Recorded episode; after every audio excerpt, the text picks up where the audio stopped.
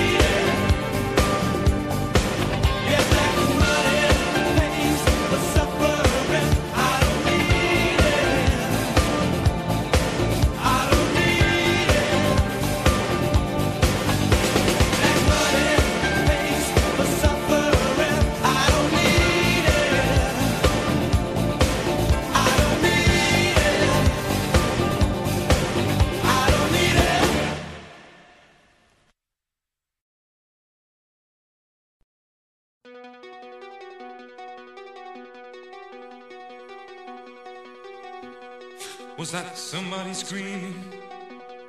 It wasn't me for sure. I lift my head up from an easy pillow, put my feet on the floor. I cut my wrist on a bad thought, and head for the door.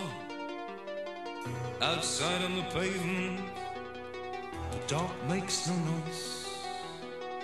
I can feel the sweat on my lips leaking into my mouth. Out for the steep hills, leaving me no.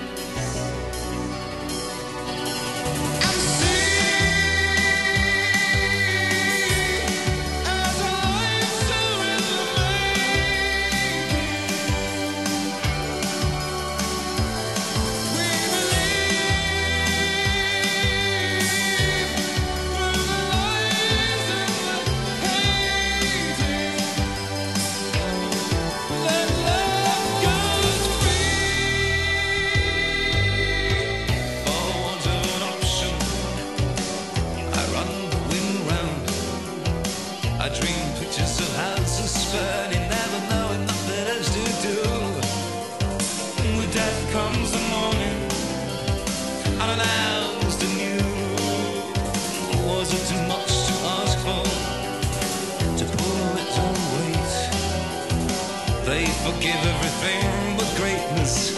These are scoundrel days.